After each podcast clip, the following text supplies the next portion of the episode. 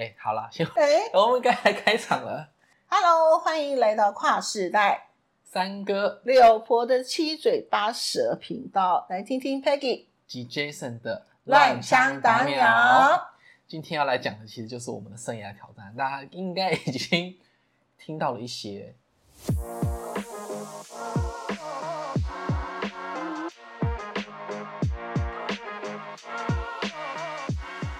因为我后来啊，其实我房间，因为以前也是比较不信这东西，可是这一年来，我就开始我房间就放开始放一些碎水晶，开始戴这个，我已经不戴的，不会戴的。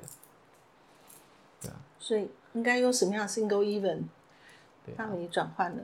对啊，我觉得光职压这件事情，就是因为开始工作的时候，我那时候才发现啊，就是真的是快到三十岁的时候，回头才发现，我所有的工作几乎是无缝接轨。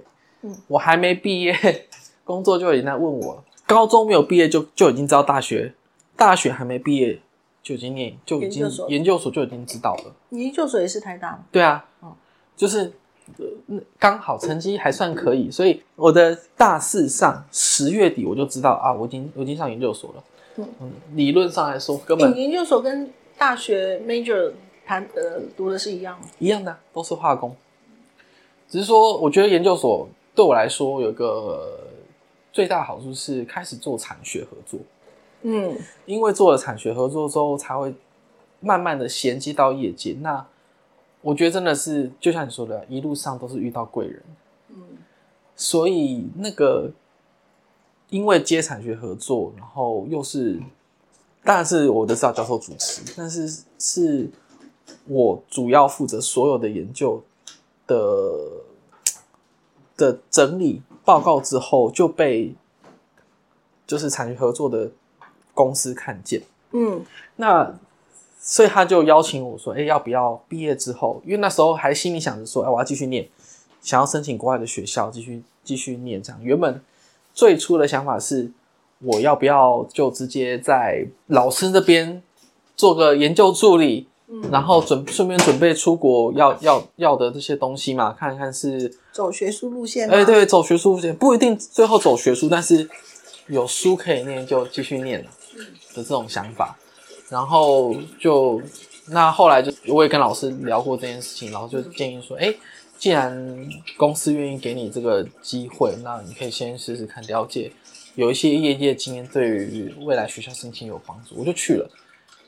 我报到的时间，我连研究所都还没毕业，所以那时候那时候我才讲什么叫做半工半读，原来是这种感觉。因为一半的时间我要去学校写我的毕业论文，嗯一半的时间要去公司工作，这样子。甚至我一转全职，就是全职的一个礼拜，我就跟着专案出差去了。嗯对那甚至到我后来到换到第二份工作的时候，也都是一切都谈好了，我休息就真的只休一个年假，然后就继续上工。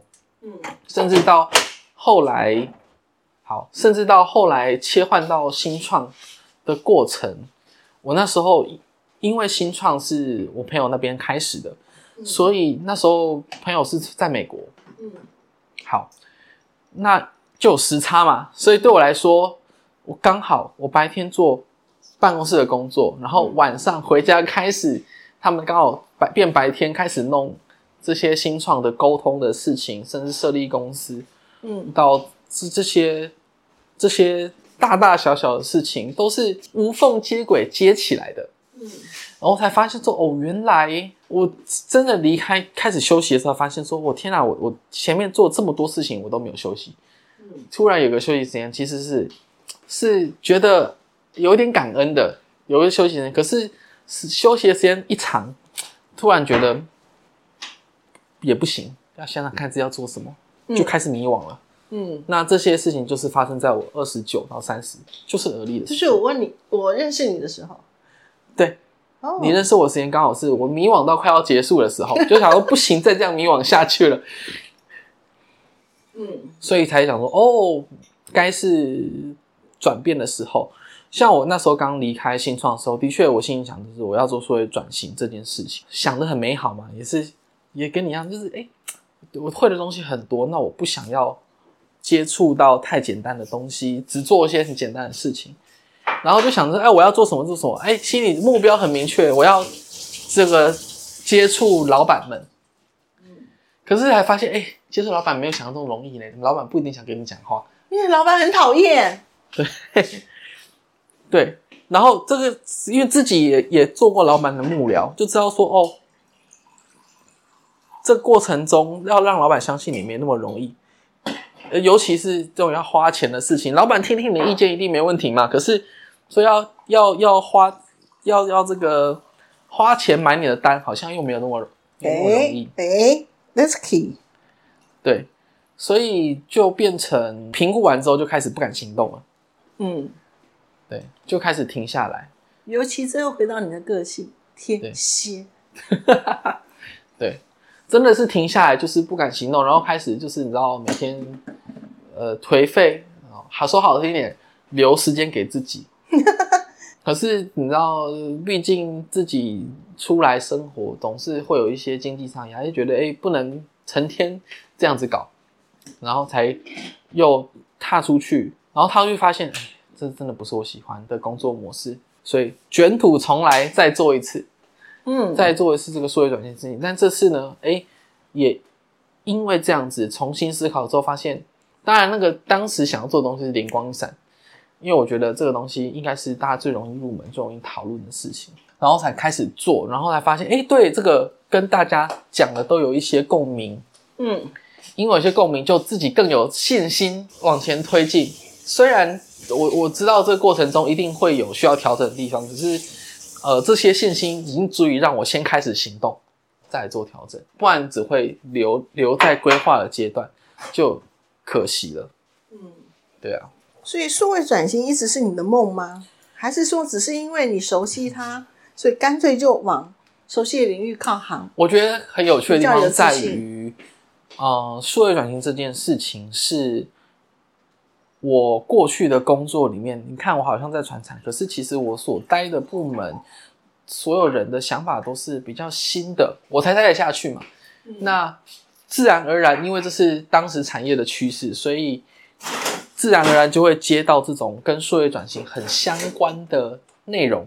嗯，所以那个时候，就是因为工作经验的关系吧，一直对于数位科技，甚至为了展示给大家看这些。技术这些工具的效果，就是开始自己去研究，真正去实做，然后呃，算是某个程度做个 prototype，嗯，给老板看，说哦，原来可以达到这样的效果。哎，老板，很多老板主管也都有买单，才对这件事情越来越有信心，然后一直研究钻研下去，甚至因为这样子去听了很多研讨会啊，去了解市场的对于这个东西的看法的生态，这样子。所以你是真的是有有产出了，有真正的 real case 产出。对，但以往当然都是跟公司内部有关啦，因为毕竟是跟公司内部有关，就是比较难，就是一一时间就给他拿出来讲。对，但是我们私下可以分享说，哦，我之前做过这些案子，其实也是在帮不同的公司去推动这些数位转型，因为数位转型真的是从心态思维开始。没错，你知道我前公司谈数位转型已经谈多久了吗？太多公司是这样，大公司就是就是行动的侏儒，你知道吗？然后行动跟大象一样。对啊，没错没错，才从这边去切入，说觉得哎，我既然了解大公司在推动数位转型的时候会面临的这些，我甚至不觉得是技术上的挑战，是文化上的挑战。嗯。因为这些东西都要投资，都要花钱。你文化没有跟上的时候，所有人都会觉得说啊，这个钱没必要花，没必要投资啊。我现在公司都运作的好好的，我干嘛做任何的调整呢？数位转型针对一个，比如说我前公司资本额两百二十八亿，跟你现在目前你前一家公司好了，它可能才五亿的资本额。这种数位转型，事实上，这个我我相信是不是比例尺的问题了？对啊，我觉得投资的比例一定不同。哎呦阿季干采购一定知道这个什么钱叫大钱，什么钱叫小钱，一定知道嘛？小钱就放过他了嘛，对不对？这个资本的大小一定看法不同。可是我觉得有一个共通的事情是，你必须要借由文化上的进步，才有办法调整。这是不管大公司或小公司都要面对的问题，只差在只差在你要说服的是十个人、一百个人，还是一千个人。嗯，对，因为我之前带的公司都算大公司嘛，所以你要说服上千个人，那你就必须要用有效率的方法。嗯对，那我觉得这也合可以合并到我自己对于这这些东西的想象，因为我也希望说借由这种简单的方式，让大家可以理解，哎，这些东西是帮助提升生产力、帮助提升效率的好帮手。哎，我们这个部分的话，一页式网页或者数位转型，真的还可以再拍个专题哦。对啊，这个我觉得这是一个很好玩的东西，但是呃，以前都觉得说。我最早开始就是说，从工程师开始，对人都跟我无关，呃，都是对事而已。对。那既然对都是对事情的话，就会有时候会觉得说自己很像机器人。其实你说对事，其实是有别人把跟人相关的事情整理好给你，所以我往上游走，去了解每个人对于这件事情的看法。虽然人家有说很理性，可是我的理性是把人性也考虑在里面，这样还叫理性吗？所以，所以你现在可以可以。一句话打死所有工程师，有的工程师叫做 AI，有的工工程师叫深蓝，是吗？可以这么说啊。可是你现在所知道 AI 不懂人性啊。对，可是问题是说，他们一直重复的是老板要求他们做好的事情，做做他老板所想要的事情。对，所以他可能在中间的评估判断，或者是在实验里面反馈出来的结果，就算不对，他也不会讲。这就是为什么前。前上个礼拜吧，我去上了一个叫做这个 Guru 一个论坛啊，那那个企业大师呃叫 Edmondson whatever，但是这个是企业大师里面的 number one 啊，那他在谈的叫做心理安全呃心理安全管理学，嗯啊心理安全他想要代表出来的是什么？是鼓励所有的员工面对。你在职场里面的话，你的贡献度不只是你做出来事情的 outcome，而是说在你所有不管 initiate 出来一个 project 开始接，到你中间的过程 in progress，到你后面即将要 close，然后呃变成是最后结果是大家的的共业，这样子来讲的话，你永远不要当沉默的一群，在你心里安全可以当一个 leader，你就必须要去 set up 好你这样的一个职场环境是可以鼓励他们去。说出真心话，那这种心理安全如何去管理？如何去设置 scoping？如何去把它把把它做到有成效，能够有这样子的管理模式，然后让最后的结果不一样。OK，我觉得这个蛮有趣的，这个真的是可以在在后续我们往后再来讨论这个议题，这个很有趣。我也是，你看说接触这个什么神神秘学啊、灵性这块，可是其实我自己。同一时间，我研究开始对于心理学有一些兴趣。呀，这个就是我心理学的一部分。你知道，我今年本来想要去修心理学的学分，但是我知道我这是小小白，你知道吗？从来都没有修过心理学的，要直接进入到那个殿堂里面不太容易。OK，好。但是我想先回过头来问你，那现在你想要做什么？对啦，刚刚讲到是说，现在有一种行业叫数字转换能量。然后呢，呃，我们认识的那个很强的人，他才二十六岁。我要，嗯，那数字到底是什么样的转换能量？它是一种什么样一个一个神奇的能力，去去整个撬动了你在这个数字能量上面，后面可以跟着这个这个的能量去做运转，然后吸引好的磁场，然后让你往好的方向去走。那回过头来，我们再谈的就是六十，六十六加零等于六。我先确定一下，你不是因为六十耳顺之后开始什么都听、什么都接受吧？告诉你，我到现在为止的话，我是还是耳不顺。OK，这才是你，这才是你耳顺就不是你了。对，可是问题是说，我们不一样的修为是在说，以前马上嘴巴就会冲出来了，就看不顺眼，你可能就会骂，然后。别人做了什么蠢事糗事，你可能看你心情吧。你想揶揄，你可能就揶揄了。对，我先插个题外话。嗯，的确，我在刚开始做工程的时候，的确是这样子。我会觉得这件事情不合理啊，我干嘛要做这件事情？在在技术层面上，它是呃我没有办法做到的，或者说就是这个技术层面上是不对应的，我就会很直白的跟我们的经理讲。可是。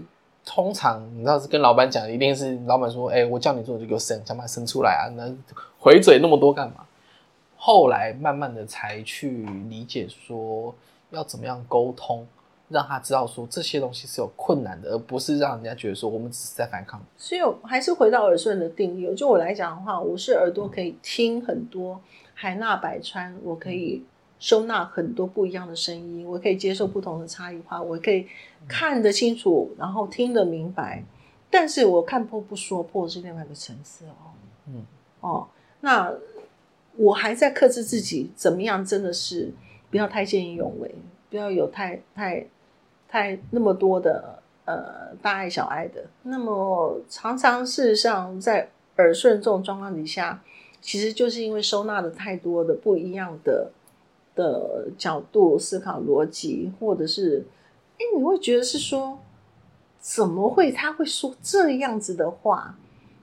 你会开始不理解的时候，到原来他是这样子的背景，他这样的经历，所以他才会有那样的产出。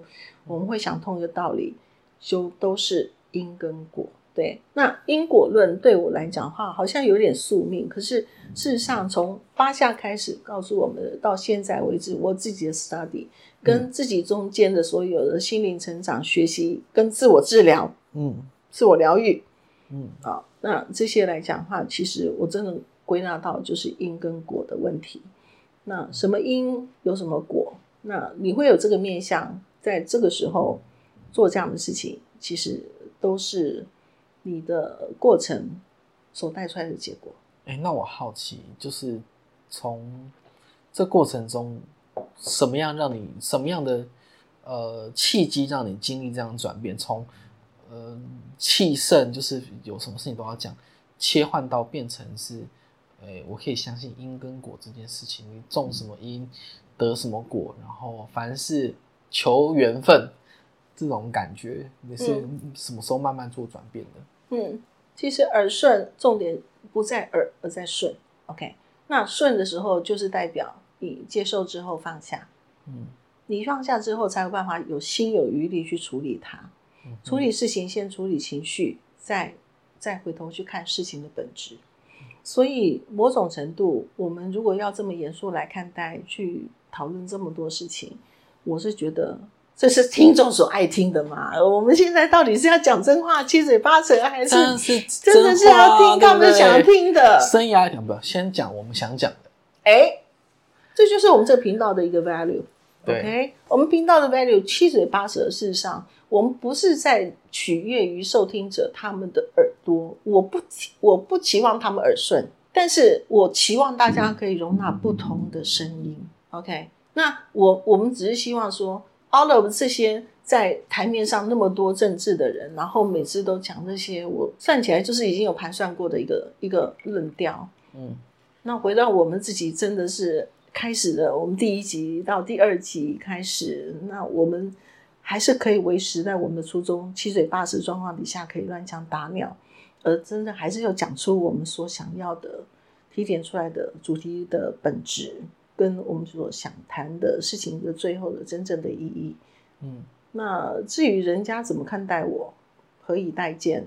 上一集其实有提到说，呃，你的生涯的挑战里面啊，曾经熄灭，但是在这这个接触了神秘学或者这些灵性塔罗之后，你又重新燃起你想要做的事情，你还是没有讲你现在要做啥啦？现在做啥？说实在的，宝宝球。我不行啊，退休年纪可以休息。我如果可以三十岁退休多好。哎，其实我我觉得你可以把你这件这句话自己先写在你的日记里面，回头再去检视你当初所讲这句话的心情跟你的背景。哈，如果说真的人让你二十四小时空白，不知道下一秒钟你要怎么安排的时候，你真的可以成为自己的主人吗？哎，这是回答我为什么会迷惘，因为刚开始放假的时候，真的闲下来的时候，真的是二十小时后发现，我好像不应该这么闲。尤其在我这个年纪，应该是看着大家都在冲的时候，我自己突然闲了二十小时，也也，真的是很有压力也是，自己给自己压力，觉得说自己一个讲难听的，好手好脚的人怎么可以什么事情都不做，摆烂？那就对啦。所以人家一直在说，上帝很公平的创造男女，创造创造很多士农工商，所有不同阶层的人，你就算是大老板，你又怎么样？你身价百亿又怎样？你跟我一样，只有二十四小时。嗯，对，这就是上帝唯一公平的地方。但是他公平之后来讲的话，在不公平的创造是在于说，他如何去待见每一个很努力但是没成果，努力又有成果，或者是不努力但是有成果，不努力也没成果的这四种类型的人。嗯，OK，那么就我来讲，说现在做什么？如果已届退休年龄，哎，我们要讲到政府现在已经修改修改他们的法令，到六十五岁才退休哦。好那个五五年，六五年。可是我说实在的，我我我期望自己叫做呃不退也不休。我觉得是啊。我讲我阿公好了，好，我阿公几大概十年前吧，哎，就是他现在七十快八十岁。阿公是锵锵锵，还哎是，锵锵锵，嘛是锵锵锵，哎。嗯，你锵锵锵，觉得哎，恭维就跳没啊，因为你知道拜那个有时候要做要跪啊站啊都很辛苦，他就想说，啊，那我要我也来退休好了，不要做。结果开始不排他工作了，三天就说行不了，可以来走，再给我做一些工作，然后就做到现在，嗯嗯还在做。嗯对啊嗯，当然缺工也是一个因素啦，但是其实你让他真的休息放空，他也觉得无聊。哎，其实我呃这个又回到我们 参加那个团体，他一直告诉我们的 Givers Game，那英文讲叫 Givers Game，叫做付出者收获哈。嗯，那这个回应到你阿公的这件事情上面，我我是觉得好像很很贴切哈。对啊，我觉得是他有去工作，其实看没无聊啦，在家里真的、真的是你你能讲，虽然现在有赖，他用的赖可是熟熟练的很，但是毕竟没有那个你真的出去跟人家聊天的感觉。我相信在那个世代的老人家。一定希望有多见面的机会，因为对啊，他们所希望他生活叫做七嘴八舌吧。对啊，对啊。那我们现在是反过来，我们重要时候再见面就好。平常我们有自己的生活，对对，这是、嗯真的是有一点世代的差异。好了好了，这个岔题岔题。可是就我来讲的话，其实我我我很 serious 谈这个事情的地方是，我我真的希望我的每一分钟每一秒是有产值的。嗯那这个产值的是什么样的一个对价关系？你可能真正实现在是你的物质，好，嗯有可能这个 moment 来讲的话，我希望是我的心灵沉淀，嗯或者是说我真的给自己一个半小时去沉思冥想，然后去看待我自己的未来，去破化这个打开门之后看到了这个这个这个五年之后的 Peggy 是什么，可以让自己流泪那个时候的感动。所以，所以其实我我真的觉得是说我我可能是一个，嗯，一辈子干采购哦，到现在为止，嗯，已经真的是把数字已经很很很自然的生活化的一个女人。嗯我我随时我满脑子在动的都是啊，我今天买葱这么一大把三十块，那三十块之后的话，我怎么样在它没有烂掉之前把三十块充分利用？所以其实有时候想想自己为什么脑袋这么多事情，可是我发现。你必须尊重每一个人的思考自由的地方，是因为他不这么做，他觉得他生活这就不是他的生活。，OK，了解。这是某一种基层的尊重，所以我们尊重每个人他对他生活里面每个细项的准的选择，他选择用这样的过日子，跟选择，哎呀，我都是要来做代志，我盖无聊，我们在被创伤，某一种程度，在他所思所为所想当下所做的决定，我们都尊重。嗯诶，在我的角度下，我也是这么想的。我，你看过去的半年，我也是一直在沉淀思考自己的生涯。就是，当然一开始会觉得说啊，真的浪费时间。可是想想，它也不是那么浪费，因为它必须真的沉淀下来，让自己重新找到适合自己的目标，适合自己的路径去走。